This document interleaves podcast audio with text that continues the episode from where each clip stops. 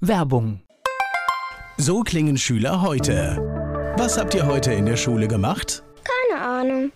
Und so klingt der Speedlearner. Was habt ihr heute in der Schule gemacht? Heute haben wir sehr viel über Afrika gelernt. Soll ich bei den ägyptischen Pharaonen anfangen und bei den Zulu-Kriegen aufhören? Oder interessiert es dich in Wirklichkeit gar nicht? Speedlearning. Für bessere Noten. Wie wir vom Hoffnungslerner zum Speedlearner werden. Jetzt überall im Buchhandel.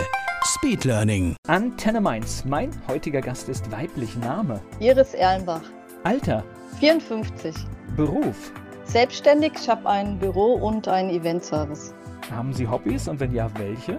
Alles, was draußen ist, sportliche Aktivitäten, Wandern, Radfahren, Hauptsache draußen. Ihr Geburtsort. Wiesbaden? Gibt es so etwas wie ein Lebensmotto, das Sie haben? Also es muss jetzt kein Spruch sein, kann auch eine Einstellung zu den Dingen sein. Fällt mir jetzt gerade nicht so direkt ein. Die Menschen, die mit Ihnen zusammenarbeiten, was meinen Sie, sagen die über Sie? Was macht Sie aus? Woran erkenne ich Sie? Wahrscheinlich, weil ich wirklich für jedes Problem eine Lösung finde und meine Kunden oder auch Freunde von mir, die rufen mich zu den unmöglichsten Dingen an. Ich bin so ein Lösungsfinder. Lösungsfinder, das ist doch ein schöner Begriff. Iris Erlenbach hier zu Gast bei Antenne Mainz. Sie ist Netzwerkerin, Unternehmerin und hier zu Gast bei Antenne Mainz. Iris Erlenbach ist da. Sie sind in Wiesbaden geboren, dort auch aufgewachsen? Richtig genau, in Erbenheim. Erbenheim ist ja schon fast nicht mehr richtig Wiesbaden. Ne? Das ist schon, glaube ich, von der Wahrnehmung etwas anderes als die Stadt selbst, oder? Ein wenig, ein wenig. Ja, es war auch nur bis zum sechsten Lebensjahr. Dann sind wir umgezogen nach Nauroth und dort habe ich die Schulzeit verbracht. Okay, Nauroth, das wird dann aber schon ein Tick ländlicher, ne? Ja, sehr ländlich. Wir haben uns da wirklich auch sehr wohl gefühlt. Ist schon was anderes, weil wir haben in Erbenheim auch in diesen Stadtwohnungen gewohnt von der Stadtwerke, so Hochhäuser und dann aufs Land in einen schönen Bungalow, 70er Jahre. Und Ja, da war war das schon, ja, das war was ganz anderes. Die Schule genau eine Straße unten drunter, ein bequemer Weg von zwei Minuten zur Schule. Das hat uns viel, viel besser gefallen. Das heißt, Nauroth verbinde ich jetzt aber richtig im Kopf. Das heißt, da gibt es aber schnell Wald und all diese Dinge, ne? Ganz genau. Also als Kind war das eine wirklich schöne Sache. Mit dem Fahrrad direkt raus, Feld, Wald, Wiese, Seen. War wirklich eine sehr schöne Zeit. Und alle Freunde in der gleichen Straße, im gleichen Ort. Das war sehr schön. Wir sind etwa gleich alt, das heißt, wir sind ja auch so aufgewachsen, wir sind irgendwann raus und abends wieder nach Hause gekommen. Ohne dass jemand wusste, wo wir waren. Ich erinnere mich viel, dass wir wirklich genau vor der Tür gespielt haben. Gummitwist und Kreidemalen und ich hatte mal einen schlimmen Unfall, weil mich ein Auto überfahren hatte, übersehen hatte. Also viele, viele Sachen direkt wirklich vor der Tür. Das war schön. Also Deckt sich auch mit meiner Erinnerung, wir haben auf der Straße gespielt und auch bei mir war das so, da sind ganz selten Autos gekommen. Und deswegen war es vielleicht sogar manchmal gefährlicher, weil man gar nicht damit gerechnet hat. So war das auch gewesen. Ich, Aber es ist alles gut gegangen. ja, ich habe das dann noch mal ein paar Jahre später noch mal wiederholt, habe ich wieder mal unterm Auto gelegen. Aber da saß ich an einem Bordstein und da kam ein Auto aus dem Feldweg raus und dann wurde ich auch übersehen. Also ich werde anscheinend öfters mal übersehen. Aber alles gut, bisschen Schürfen am Rücken, bisschen die T-Shirt war dann kaputt, war aber im Krankenhaus, aber ist alles gut. Das ist das Wichtigste.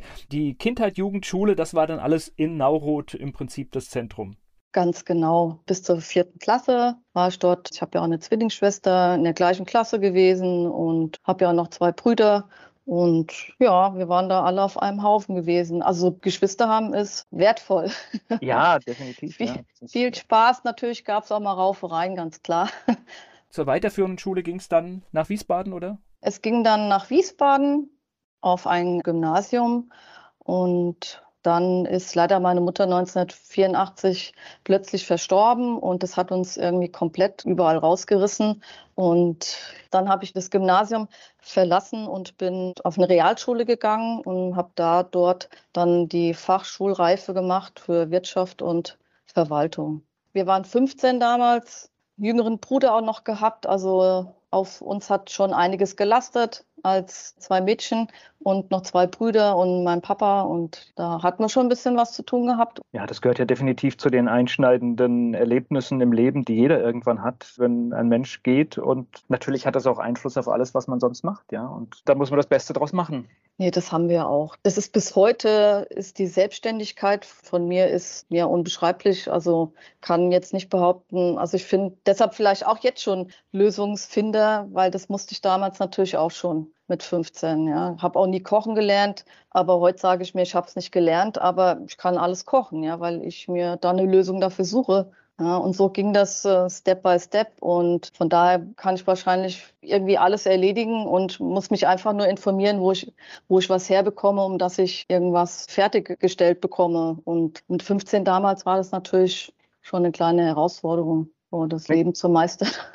Okay, aber man ist natürlich schlagartig in der Situation, dass man sich um Dinge, um die man sich vorher nicht kümmern musste, selbst auf einmal bemühen muss. Ja, Ganz genau. Mein Vater ist arbeiten gegangen, dann hatte ich einen jüngeren Bruder und ja, also der Halt war dann schon natürlich weg, aber wir haben das auf jeden Fall gemeistert. Aber es hat dann mal hier und mal da mal gestockt, aber es ist aus allen ist was geworden und war einfach so, wie es war. Gleich geht's weiter im Gespräch mit Iris Erlenbach. Iris Erlenbach hat uns schon über ihre Kindheit und auch einschneidende Erlebnisse in ihrer Jugend berichtet. Sie ist Netzwerkerin, Unternehmerin und vieles mehr und hier zu Gast bei Antenne Mainz. Nach der Schule haben Sie sofort gewusst, wo es hingeht? Hatten Sie eine Idee? Nee, da hatte ich so wirklich auch keine Idee gehabt. Aber ich hatte ganz viel Glück gehabt nach der Fachschulreife, dass ich mich bei einer Firma beworben hatte und es relativ schnell, da hatte ich wirklich Glück, dass die mich da direkt für eine Lehre übernommen haben. Und es war, also ich bin ja Kauffrau im großen Außenhandel und das war jetzt ein Betrieb gewesen, der alles rund um Spielzeug. Ja, und da hatte ich dann, das war in Nordenstadt gewesen und da habe ich glücklicherweise direkt eine Ausbildung machen können, drei Jahre und Spielsachen. Ne? Hört sich erstmal gut an. Darf ich fragen, was für ein Unternehmen das war? Das Unternehmen hieß Leininger KG. Und ich kann mich auch noch erinnern, dass die Firma das nicht so lang überlebt hatte, wie meine Ausbildungszeit ging.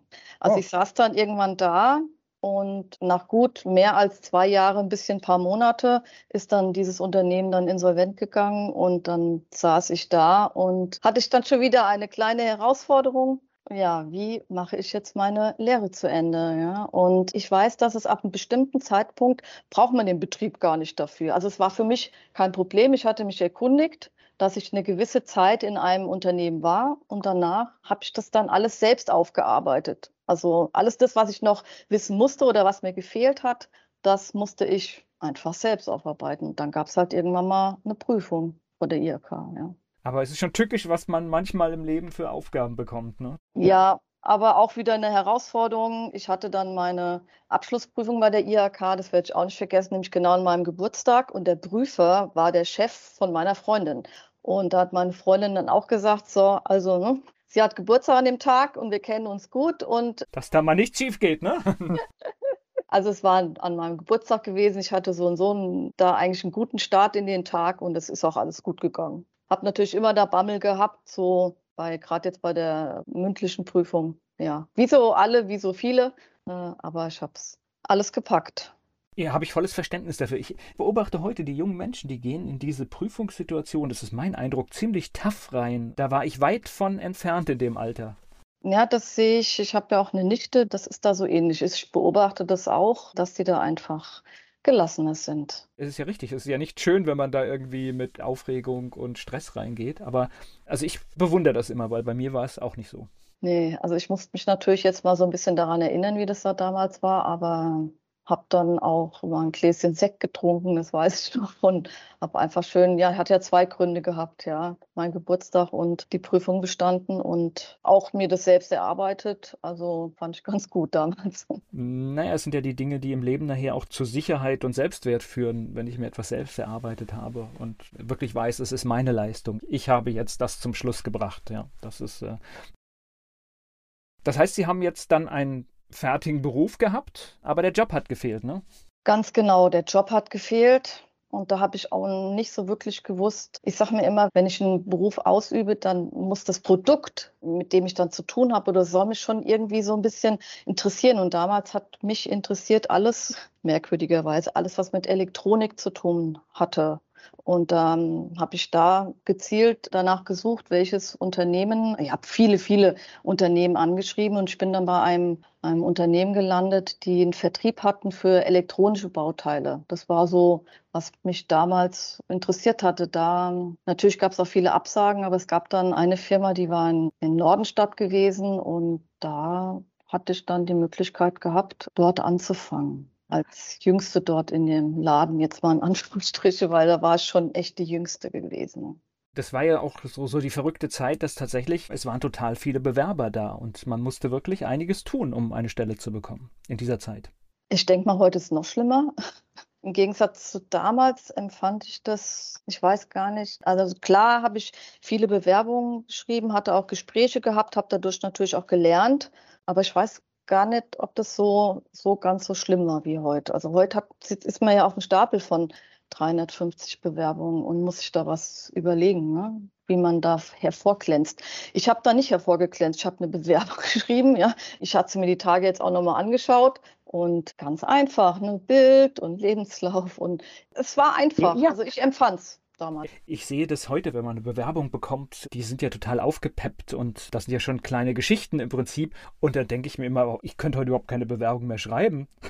Das ist richtig. Also ich empfehle oft von einem Unternehmen zum anderen Unternehmen und deshalb kenne ich auch äh, Unternehmen, die auch diese Dienstleistung anbieten und versuche die dann schon so zu vermitteln, weil ich sage, Mensch, da muss jetzt ein bisschen mehr passieren, wie ich das jetzt früher gemacht habe. Ne? Das ist was ganz, ganz, ganz anderes. Oder auch, ja, wenn man sich bei Unternehmen bewirkt, die einfach jetzt hier, jetzt in Mainz zum Beispiel schon ja, mehrere Jahrzehnte schon hier am, am Standort Mainz sind und die haben ganz andere Vorgaben bei Bewerbung. Das muss man alles ganz anders formulieren. Also das habe ich irgendwie auch nicht gewusst. Da kann man nicht einfach drauf losstreiben, sondern man muss sich eher dem Unternehmen anpassen, wie die das gern haben möchten, weil es so alte Schule ist. Gleich geht's weiter im Gespräch mit Iris Erlenbach. Lange Zeit angestellt, trotzdem heute Unternehmerin. Iris Erlenbach ist hier zu Gast bei Antenne Mainz. Wir wissen von Ihnen schon, dass Sie heute selbstständig sind. Wie ist denn das passiert? Ich war irgendwann mal Ende 40 und war in dem Unternehmen, wo ich ja Jahrzehnte gearbeitet habe, fast 27 Jahre.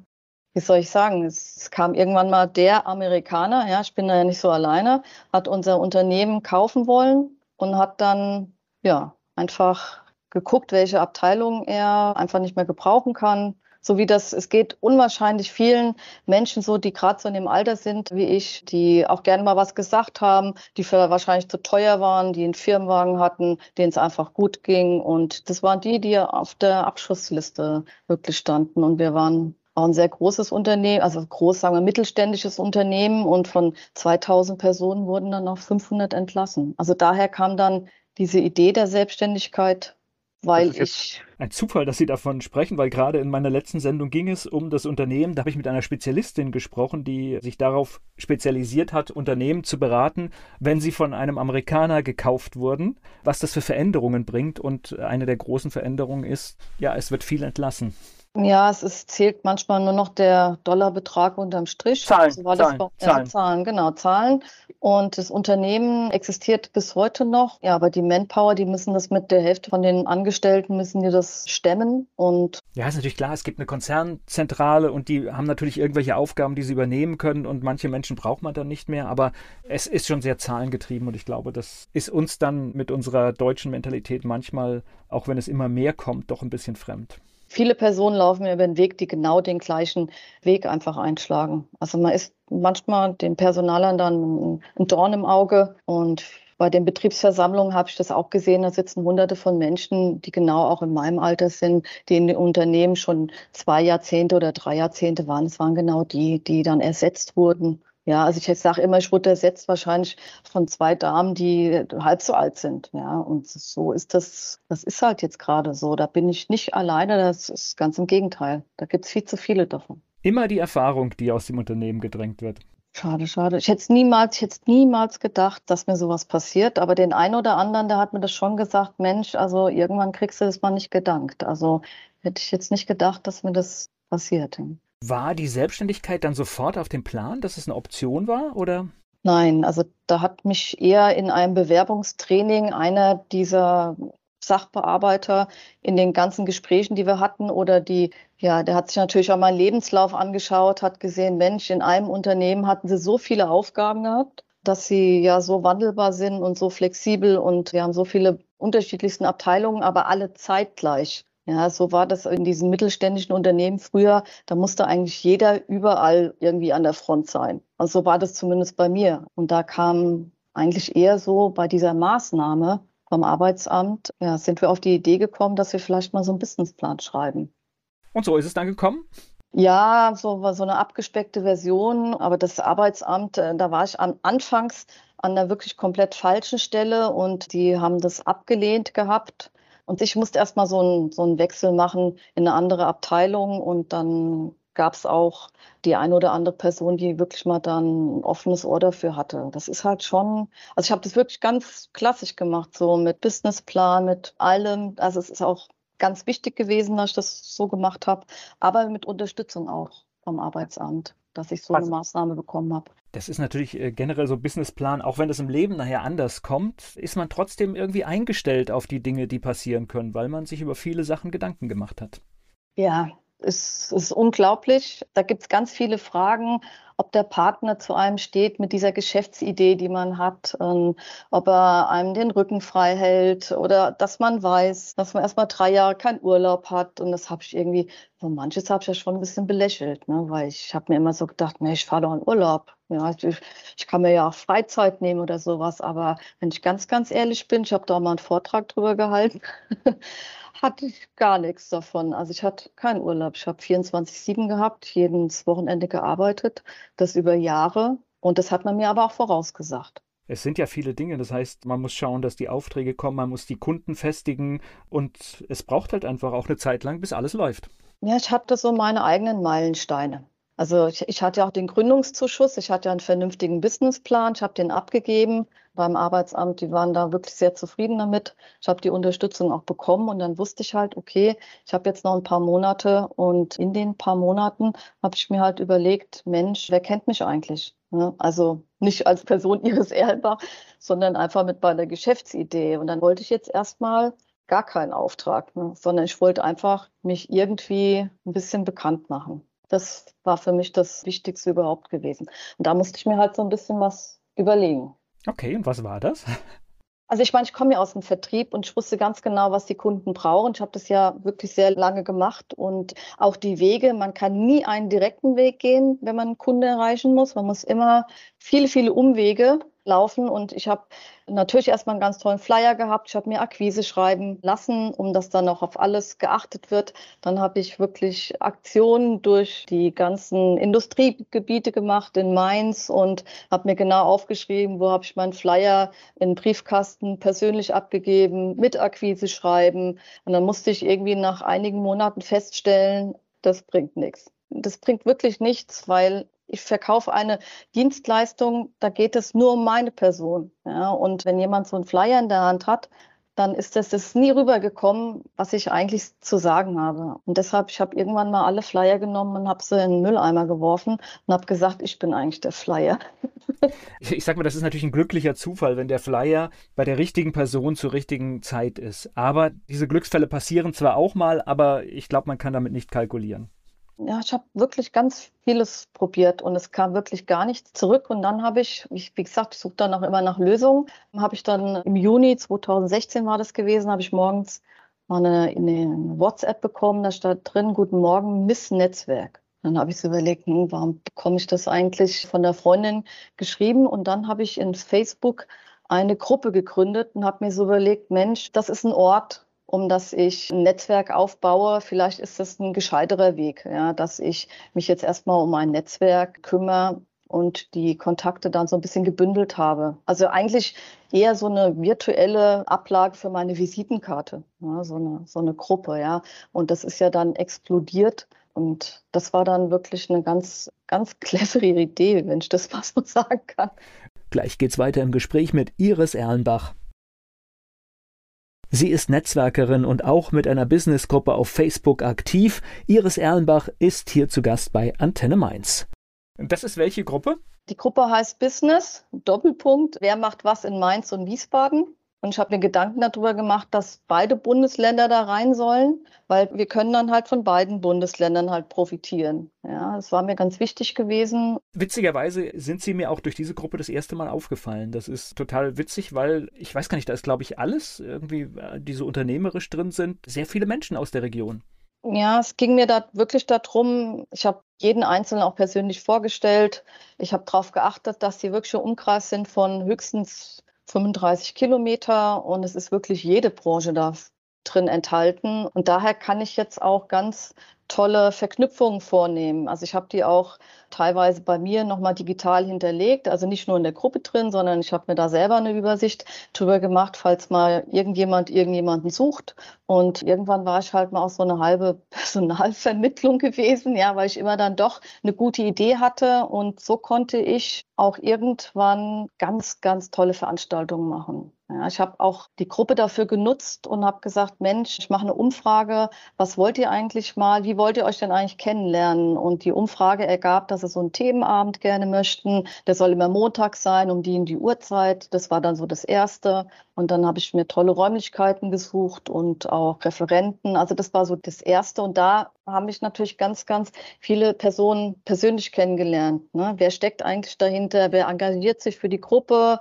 Wer bringt hier Menschen zusammen und erschafft Möglichkeiten auch, dass sich verschiedene Personen auch vorstellen? Also das ging dann auch wirklich so weit, dass ich dann auch den Never Lunch Alone ins Leben gebracht habe, wo wir uns wirklich an einen Tisch gesetzt haben und da ist ganz viel passiert. Ja, das, das habe ich mehrere Dutzend Male gemacht und auch online die ganze Sache jetzt in der Pandemie und im Nachhinein dann auch haben wir so einen Walk draus gemacht, weil wir keiner wollte mehr an den Tisch setzen und keiner wollte es mehr online machen. Das war auch alles viel zu viel in der Pandemie. Dann habe ich diese Veranstaltung ja draußen an der frischen Luft gemacht, ne? so Never Walk Alone so in etwa. Also ich habe so viele Veranstaltungen gemacht und das ist das, wovon ich einfach profitiere, weil die Menschen mich dadurch kennengelernt habe. Ich habe das ja angeführt, ich habe es organisiert, ich habe mich um alles gekümmert und das ist der Pool, aus dem ich halt so ein bisschen schöpfe. Ne? Das ist auch mein Eindruck, diese persönlichen Beziehungen, die man aufgebaut hat, dass das gerade bei Unternehmern und Unternehmerinnen sehr hilfreich in der Pandemie war. Wer feste, solide Netzwerke hat, der ist gut durch diese Zeit gekommen, trotz aller Probleme. Das sehe ich auch so.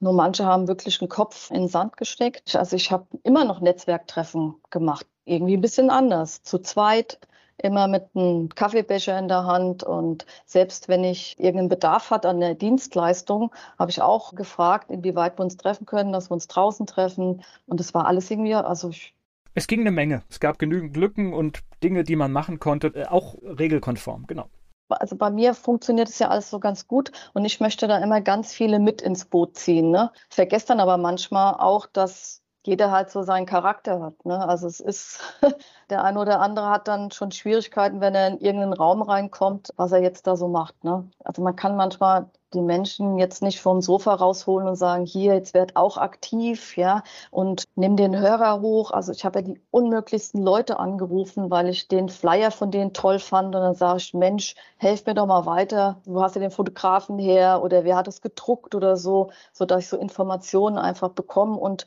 auch so dann einfach viele, viele Kontakte äh, knüpfe. Und gleich geht es weiter im Gespräch mit Iris Erlenbach. Iris Erlenbach findet ihre Kunden durchs Netzwerken, sei es im echten Leben oder auch in Social Media. Sie ist hier zu Gast bei Antenne Mainz. So, jetzt wissen wir schon, wie Sie Ihre Kunden kriegen, aber was Sie genau machen, das haben Sie uns noch gar nicht verraten. Wo fange ich da am besten an? Vielleicht die ganzen Branchen, die ich betreue, wo ich mich aufhalte. Ja, legen Sie mal los. also das sind Unternehmen, wirklich kleine, also teilweise auch Einzelunternehmen oder höchstens vielleicht bis zehn Personen, Mehr soll es auch gar nicht sein.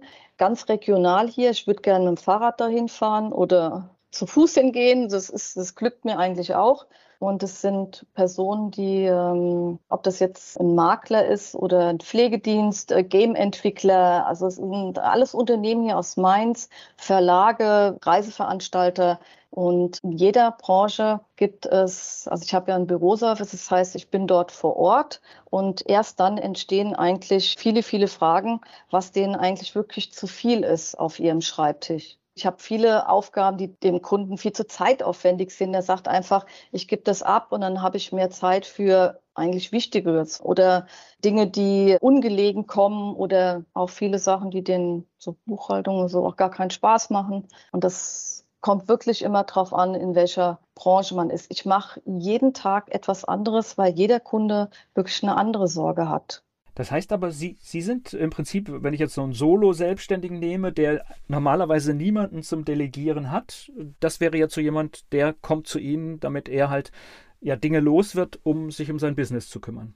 Wir können ein Beispiel nehmen, dass ich auch einige Coaches habe und die präsentieren sich natürlich gerne auf der Bühne vor Publikum oder haben eine Veranstaltung oder einen Workshop oder sowas. Das ist ein, wirklich ein gutes Beispiel. Die geben komplett alles ab. Die gehen morgens aus der Haustüre, haben ihre Tasche und ich habe alles vorbereitet. Die wissen, wie sie da hinkommen. Das Ticket ist gebucht, der Flug ist gebucht, auch die ganzen Materialien, die man dafür braucht. Ich mache auch die Nachsorge für die Kunden von meinen Kunden. Ne? Also der, wie gesagt, mein Coach, der muss eigentlich nur sich vorbereiten auf den eigentlichen Tag und ob ich da irgendwelche Rechnungen schreibe, Angebote vorher mache, eine Reisekostenabrechnung. Das ist jetzt nur so ein, so ein Beispiel für jemand, der jetzt Coach ist, ja, und der will nicht in seinem Büro sein. Und ob ich da jetzt die ganzen Rechnungen bezahle, ja, ich habe Bankvollmachten, Postvollmachten, also ich kann mit der Kreditkarte alles bezahlen. Also man muss ein sehr, sehr großes Vertrauen haben, weil ich von meinen Kunden bekomme ich ja sehr, sehr viele Dinge, die einfach, da, da muss ein großes Vertrauen auch. Ich glaube, das geht nur mit Vertrauen. Ja, es besteht aber bei meinen Kunden auch oftmals große Sorge, die sind sehr verzweifelt weil es gibt einfach für ein Einzelunternehmen oder für ein kleines Unternehmen so vieles, wo man dankbar ist, dass man einfach gewisse Aufgaben auslagern kann. Ja, also ich bekomme auch manchmal eine Frage gestellt, Mensch, sagen Sie mir doch mal, was ich abgeben kann. Das weiß der Kunde manchmal gar nicht. Ja, dann komme ich dahin, habe mich vorbereitet und kann dann auch wirklich gezielt sagen, welche Aufgaben ich übernehmen könnte. Ne? Also da braucht der Kunde auch Hilfestellung. Das heißt, die kommen auch zu mir ins Büro und gucken dann, was ich wie mache und verzweifeln vielleicht daran. Ja, es ist wirklich das Unmöglichste. Ich betreue auch Kunden, die jetzt ganz am Anfang sind, die einfach sagen, Mensch, was brauche ich denn, um dass ich meine Webseite aufbaue? Ne? Welche Dienstleistung brauche ich dafür? Was muss ich beachten wegen Datenschutz oder so? Ne? Also ich kann diese Sachen nicht ausführen, aber ich kann durch mein Netzwerk sehr viele Unternehmen zusammenbringen, dass sie gute Kontakte auch haben, wenn sie einfach im Aufbau sind von ihrer eigenen Firma. Und manchmal habe ich gesagt, ich muss mal ein Buch darüber schreiben, wo die Sorgen eigentlich sind, weil es ist unglaublich, welche Aufgaben ich den ganzen Tag, also wo die Kunden sehr, sehr dankbar sind über das, was ich den Kunden eigentlich abnehme ein Pflegedienst, ja, der die ganzen Zeitabrechnungen macht und, und die Rechnungen müssen an die verschiedenen Patienten raus. Die haben, also so viele haben einfach keine Zeit, weil die selbst bei den Kunden draußen sind. Meine Lieblingsbranche wäre ja eigentlich auch, wo ich mich aufhalte, eigentlich das Handwerk gewesen. Aber da habe ich dann auch Erfahrung gemacht, dass das eigentlich auch eher so in Familienhand ist, sagen wir es mal so. Also da kommt kein Fremder rein, weil es oftmals so in der Familie bleibt. Obwohl aus eigener Erfahrung kann ich sagen, die brauchen ganz oft Hilfe, wenn man da eine Rechnung kriegt manchmal, weil die oft fehlerhaft sind und dann hat man Hickhack und das ist manchmal sinnvoll, dann lieber Hilfe zu holen. Ja, da kommen wir bei den Handwerkern auch wieder so in den Bereich auch Social Media, ja, wo ich natürlich auch sage, Mensch, ich bewege mich ja nur bei regionalen Unternehmen, dass sie halt auch in dem Bereich Social Media einfach sehr, sehr viel erreichen können. Ne? Wenn sie einfach auf ihre kleine Firma so ein bisschen aufmerksam machen. Ne? Das ist bei noch nicht allen bisher angekommen, dass man sich das Leben so ein bisschen einfacher machen kann. Ja? Und yes. da betreue ich die Kunden auch sichtbar sein. Das ist heute ein ganz großes Stichwort und es führt, glaube ich, auch gar nichts dran vorbei. Also das ist, weil gehört in den Handwerkskasten, sage ich heute mal, mal dazu. Gleich geht's weiter im Gespräch mit Iris Erlenbach. Mit der Unternehmerin Iris Erlenbach spreche ich hier unter anderem über das Netzwerken und das Suchen und Finden von Lösungen. Sie ist hier zu Gast bei Antenne Mainz. Erzählen Sie mir was über Bürogolf. Bürogolf. Ich habe vor zweieinhalb Jahren, also gerade als die Pandemie angefangen hat, in dem November 2019 ein Angebot bekommen, dass ich eine Firma übernehmen kann, was ich dann noch später gemacht habe. Und deshalb ist es bei mir auch noch ein bisschen alles frisch, weil da kam ja jetzt die Pandemie. Aber Bürogolf habe ich jetzt übernommen, weil ich ja bei ganz vielen verschiedenen Firmen bin. Und das muss man sich so vorstellen, dass man ein Bürogolf-Turnier macht, indoor. Ja, bei Unternehmen, die Platz haben, die auch einen Aufzug haben, die ein Treppenhaus haben oder die einfach sagen, wir haben ein Sommerfest in irgendeinem Hotel und möchten ein bisschen Abwechslung und möchten noch ein, ein Programm haben zwischen, zwischen dem einen Essen und dem anderen Essen. Also es ist wirklich eine, eine sehr schöne Sache, wenn man das nochmal so als Zubrot hat für egal was für eine Konferenz. Also mein Vorgänger hat wirklich die unmöglichsten äh, Sachen mit Bürogolf gemacht und ich hatte jetzt auch geplant, da eine Weihnachtsfeier draus zu machen, so ein Weihnachtsgolfen. Das muss man sich also so vorstellen. Ich hatte eine sehr schöne Einrichtung und hatte das alles geplant, auch mit Weihnachtsbrunch oder mit einem Abendessen. Und dann in Verbindung mit diesem Bürogolfturnier mit den Teilnehmern und auch gleichzeitig dann ja, zum Beispiel ein Abendessen, das wiederum mein Netzwerk nicht den Abend alleine verbringt beim Italiener des Vertrauens, sondern mit, in meinem Fall waren es halt 60 Personen an großen Tischen, wo halt verschiedene kleine Unternehmen ihre Weihnachtsfeier zusammen haben, dann können sie netzwerken, können gut essen und haben dann halt durch so eine Einrichtung, die ich halt gewählt hatte, noch halt dieses Turnier natürlich auch mit Siegerehrung und mit Preise und eine Unternehmen spielt gegen das andere Unternehmen. Ja, jetzt habe ich gerade einige Anfragen, jetzt ganz aktuell auch für Sommerfeste, die so in Hotels stattfinden. Ja, hört sich spannend an. Haben Sie irgendwann diese, ich meine, Sie haben ja wirklich lange Zeit als Angestellte gearbeitet, haben Sie das irgendwann bereut schon mal mit der Selbstständigkeit oder war das die richtige Wahl? Also ich hatte jetzt irgendwie beides. Also ich war fest angestellt und wollte immer schon nach zehn Jahren habe ich mir überlegt, ich möchte eigentlich so ein bisschen in die Veranstaltungsbranche. Ich möchte mich irgendwann mal selbstständig machen. Aber wenn man in diesem Sog ist, so nach 25 Jahren fest angestellt, ich habe mich das nicht mehr getraut, wenn ich ganz ehrlich bin. Ich bin da, glaube ich, dann auch nicht allein. Aber andererseits, jetzt so nach sechs Jahren Selbstständigkeit muss ich sagen, dass ich also auf jeden Fall nicht weniger arbeite. Man hat wirklich auch keinen Feierabend und man braucht immer wieder eine neue Idee man hat keinen Feierabend. Das ist, weiß ich nicht, vielleicht mache ich da auch noch irgendwas falsch. es ist halt viel, viel, viel mehr Arbeit. Ich will nicht sagen, dass ich das bereut habe, aber dass es so ist, das hätte ich jetzt nicht gedacht. Ne? Dass man sich den ganzen Tag damit beschäftigt ich sage mal, es gibt immer so einen kleinen Vorteil wahrscheinlich. Man hat, auch wenn man zeitlich mehr arbeitet, trotzdem eine gewisse Zeitsouveränität, weil wenn jetzt nicht gerade der Kunde irgendwas Terminkritisches hat, ist natürlich auch ist in ihrer Hand, wann sie es machen. Ja, nee, das ist schon richtig. Vielleicht nehme ich mir auch zu wenig Zeit jetzt für mich jetzt so oder auch für meine Freizeit. Ich versuche das aber immer so ein bisschen zu kombinieren. Ne? Und wenn ich dann Netzwerktreffen habe, da ich sage, Mensch, kann ich ja kombinieren, dass ich wirklich mal rausgehe und mal lecker Kuchen essen oder Eis esse. Ich, ich tue dann sowas ein bisschen kombinieren, ja. Oder diese Treffen, die ich da teilweise auch hatte, hat ja mit so vielen Leuten gehabt und dann lernt man ja auch tolle Menschen kennen. Also es ist ja nicht so, dass ich habe so ein bisschen verknüpft auch, ne, meine Freizeit mit dem. Ich glaube, diese fließenden Grenzen, die sind, glaube ich, auch das Problem, weil ich überlege jetzt auch gerade, wenn ich auf einem Netzwerktreffen bin, ja, was ist es denn? Ist es Arbeit oder sind das auch private Gespräche. Und ich wüsste jetzt nicht, wie ich das exakt trenne. Es ist immer so eine Mischung aus beidem. Ja, es ist aus meinem Netzwerk sind mittlerweile auch einige meine Freunde geworden. Ja, dann die sieht man gar nicht mehr als Netzwerk an. Und letztendlich geht es um eine gute Zeit, oder? Ja, das ist, also die Pandemie war zwar jetzt wirklich nicht so einfach gewesen, ja, weil ich, ich sage mir halt immer, bei mir funktioniert das alles und ich weiß genau, wie das so was man machen muss, um auf sich aufmerksam zu machen, weil ich den großen Vorteil mit meiner Anstellung hatte, dass ich weiß, wie was so läuft. Aber ich versuche dann einfach auch anderen zu helfen. Also egal wie versuche ich, wenn ich sehe, die, die stocken da irgendwie, dann versuche ich einfach in meinem ganzen Umkreis, auch egal wer, ja, wirklich zu helfen, dass die, deshalb gibt es eigentlich auch die Gruppe, ja, dass in der Gruppe kann man viele Fragen stellen und wenn man nicht mehr weiter weiß, bekommt man da immer eine Antwort darauf. Also das war auch so ein Beitrag, wo ich sage, Mensch, wenn ihr da drin seid, dann werdet ihr definitiv weiterkommen. Ideen rausbekommen. Ja, und Social Media ist ja tatsächlich eine Sache für sich, aber die positiven Dinge, die das mit sich bringt, die sollten wir alle mitnehmen. Und das ist zum Beispiel genau das, was Sie sagen. Ich habe eine Frage, wer kennt denn jemand für den und den Bereich? Und ich bin immer wieder erstaunt, wie schnell Antworten kommen. Es ist unglaublich, aber es, ist, es wird eine Lösung geben, definitiv. Irgendjemand wird irgendjemand kennen. Also selbst ich mache das, wenn ich irgendjemand suche. Selbst ich nutze meine eigene Gruppe dafür. Weil meine Kunden mich auch irgendwas fragen. Mensch, ich brauche das oder das oder Anwalt für Marktrecht oder was auch immer, ja. Das ist ganz wichtig, aber es ist, ja.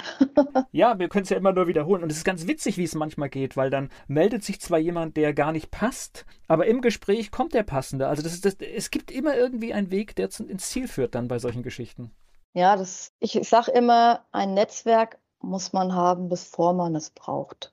Definitiv, ja. Das ist ein ganz guter Spruch. Und was ich auch so ein bisschen vermisse bei allen vielen Selbstständigen, die so um mich herum sind, ist, dass sie sich zu spät mit dem Thema Vertrieb beschäftigen. Ich sage immer, die haben schon ihr Ei gelegt und haben nicht gegackert. Ja, also die haben einen fertigen Kurs ja, oder ein fertiges Produkt.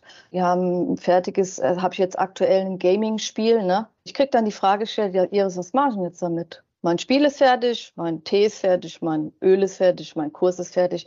Und jetzt, man muss es genau umgekehrt machen. Ja, man muss sich sagen, Mensch, wer interessiert sich eigentlich für mein Gaming-Spiel oder mein Tee oder was auch immer? Und das passiert einfach den Unternehmen viel zu viel, dass sie auch viele Fortbildungen machen und ein Fachwissen haben und glänzen noch ein nöcher und wo ich immer so den Hut ziehe, ne, was sie so drauf haben. Keiner bekommt eigentlich mit, was sie drauf haben. Ne?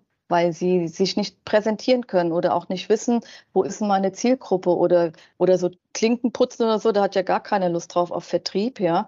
Aber wenn man sich vorher schon die Gedanken macht, geht man an die Sache so ein bisschen anders dran, wie wenn man so ein bisschen schon verzweifelt ist, so, oh, wer ja, möchte jetzt mein Produkt, ne, wer ist schon fertig. Bei so einem Spiel zum Beispiel, da fällt mir ein, da hätte man ja schon Testspieler ganz früh mit an Bord holen können. Und dann hat man schon eine kleine Community. Ja, aber man ist halt mit dem Produkt dann selber beschäftigt, mit sich. Und das ist irgendwie, es ist einfach ganz sehr traurig manchmal, weil es einfach so viele tolle Dinge gibt. Und ich gucke dann, muss dann halt manchmal so, ich verfolge das dann auch so mit dann. Und dann sehe ich dann halt, dass das eine oder andere Business dann nicht mehr, nicht mehr gibt nach zwei, drei Jahren. Ne? Also. Ja.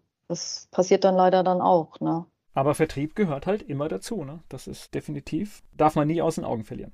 Wenn man diesen Businessplan gemacht hat mit dem Finanzplan und den, alles das, was ich da so fürs Arbeitsamt machen musste, dann kriegt man da sehr viel die Fragen gestellt. Ich habe mich eine Woche lang damit beschäftigen müssen, wer ist denn eigentlich mein Wettbewerb? Was können die besser? Wo sind die herausragend, wo bin ich gut, wo muss ich mich verbessern. Ja, und wenn man sich damit schon beschäftigt und muss das da abliefern, und da weiß man ganz genau, hier, Moment mal, da muss ich ja noch mal ein bisschen was machen. Ne? Ja, und bei neuen Produkten halt immer auch, wird es wirklich gebraucht? Das muss man immer wieder kritisch hinterfragen, ja. Das ist richtig, ja. Gleich geht's weiter im Gespräch mit Iris Erlenbach. Iris Erlenbach heute hier zu Gast bei Antenne Mainz. Wie finde ich Sie denn, wenn ich Sie suche? In Social Media meinen Namen eingeben und dann kommt wahrscheinlich ganz schön viel. Das heißt einfach anklicken, E-Mail schreiben und. Ja, genau. Also im Social Media Kanal bin ich eigentlich präsent. Nicht, weil ich der Meinung bin, ich bräuchte das alles, sondern ich möchte meinen Kunden einfach zeigen, Mensch, so sieht es aus, wenn es fertig ist, so ein bisschen. Ne? So einen fertigen LinkedIn-Account oder ja, fertige Fanpage auf Facebook und so. Und ja, so dass ich einfach sagen kann, so könnte es irgendwie auch aussehen. Ja, und ich betreue auch von Kunden denen ihren Facebook-Account. Ja, also das vertraut man mir auch an. Oh, ich glaube, da sind viele glücklich, wenn sie das loswerden. Ja, das denke ich mir, aber da kann ich natürlich auch nicht allzu viel davon machen. Ja. Und die Branche, die muss mir halt unwahrscheinlich gut gefallen. Ne? Also ich muss halt zu den Produkten halt auch irgendwie stehen, um dass ich da irgendwas machen kann. Ne? Aber ich, ja, ich denke mal, wenn man meinen Namen ins Internet eingibt und meint, dann findet man mich wahrscheinlich. Das heißt, Sie sind irgendwann, das haben wir jetzt gerade unterschlagen, irgendwann sind Sie von Wiesbaden nach Mainz gekommen, ne? Ja, der, wegen der Liebe wegen, ne? Passiert okay. halt mal. Das ist jetzt 15 Jahre sogar schon her. Mensch, die Zeit weg jetzt. also ich fühle jetzt hier nicht weg. Meine Schwester, die lebt hier auch. Also alles gut. Ich fühle mich hier richtig wohl und so eine Frage am Schluss durch diese Facebook-Gruppe. Können Sie sagen, wer besser ist im Netzwerken, die Mainzer oder die Wiesbadener? Also ich, ich müsste jetzt wirklich lügen. Also ich weiß zwar, man kann das ja an der Statistik genau sehen, zumindest mal wie wir Mainzer und wie wir Wiesbadener drin sind.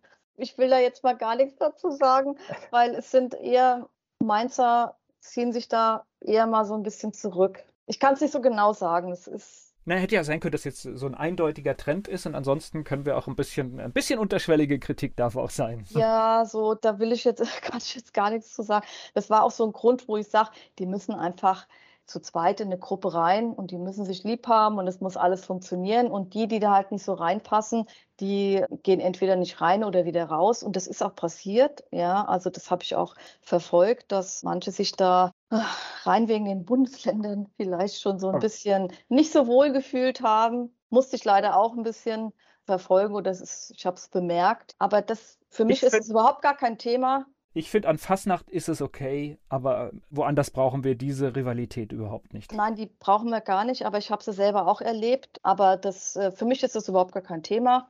Ja, wie gesagt, ich bin ja aus Wiesbaden und ich wohne in Mainz und ich will ja auch gar nicht mehr weg. Und wenn beide da in der, in der Gruppe drin sind, da können wir einfach nur ganz viel draus schöpfen. Ja, das ist einfach eine wertvolle Sache und das haben ganz viele begriffen. Und das ist dann egal, wo wer herkommt. Es ist wahrscheinlich auch eine Frage, die man so gar nicht beantworten kann, weil letztendlich beim Netzwerken kommt es ja auf das Ergebnis an. Und wenn ich zwei Leute zusammenbringe, die was ganz Großes machen, dann ist es das ja. Ganz genau. Und was mir jetzt zum Schluss jetzt noch gerade einfällt, ist, ist das, also ich habe ja viele, viele Empfehlungen auch, ja. Und das, was mir oftmals auffällt, ist, dass die Unternehmen eigentlich gar nicht einschätzen können, wie wertvoll das eigentlich sein kann, wenn man einmal versucht, eine gewisse Sache abzugeben. Also ich habe das wirklich im Laufe der Jahre einfach verfolgt, dass ich dann eher, ich habe dann eine Sache bekommen, die ich ausarbeiten sollte. Und dann musste ich wieder feststellen, dass das der Anfang war von ganz, ganz vielen. Ne? Also die Kunden trauen sich oftmals nicht, den ersten Schritt zu machen. Fällt mir leider immer wieder auf. Aber wenn sie den ersten Schritt gemacht haben, dann plötzlich sagen sie sich, Mensch, warum habe ich das eigentlich nicht früher gemacht? Und das bezieht sich aber auf alle Branchen. Ne? Ich kann ja alles Mögliche. Viele machen ja ihr ganzes Webdesign selbst und sitzen da wahrscheinlich von der Zeit her dreimal länger dran, wie wenn sie wirklich das abgeben an jemanden, der die Ahnung hat und das auch viel schneller macht mit einer riesen Begeisterung. Ne? Der erste Schritt ist sehr schwierig. Ja, die Frage ist immer, was verdiene ich in meinem eigentlichen Business? Und wenn ich da drei, vier Stunden mehr mache, kann ich dann vielleicht eine Dienstleistung davon bezahlen? Das ist ein Gedanke, den man nicht zu spät denken sollte. Ja. ich bedanke mich für die Einblicke. Sehr gerne, es hat mich sehr gefreut.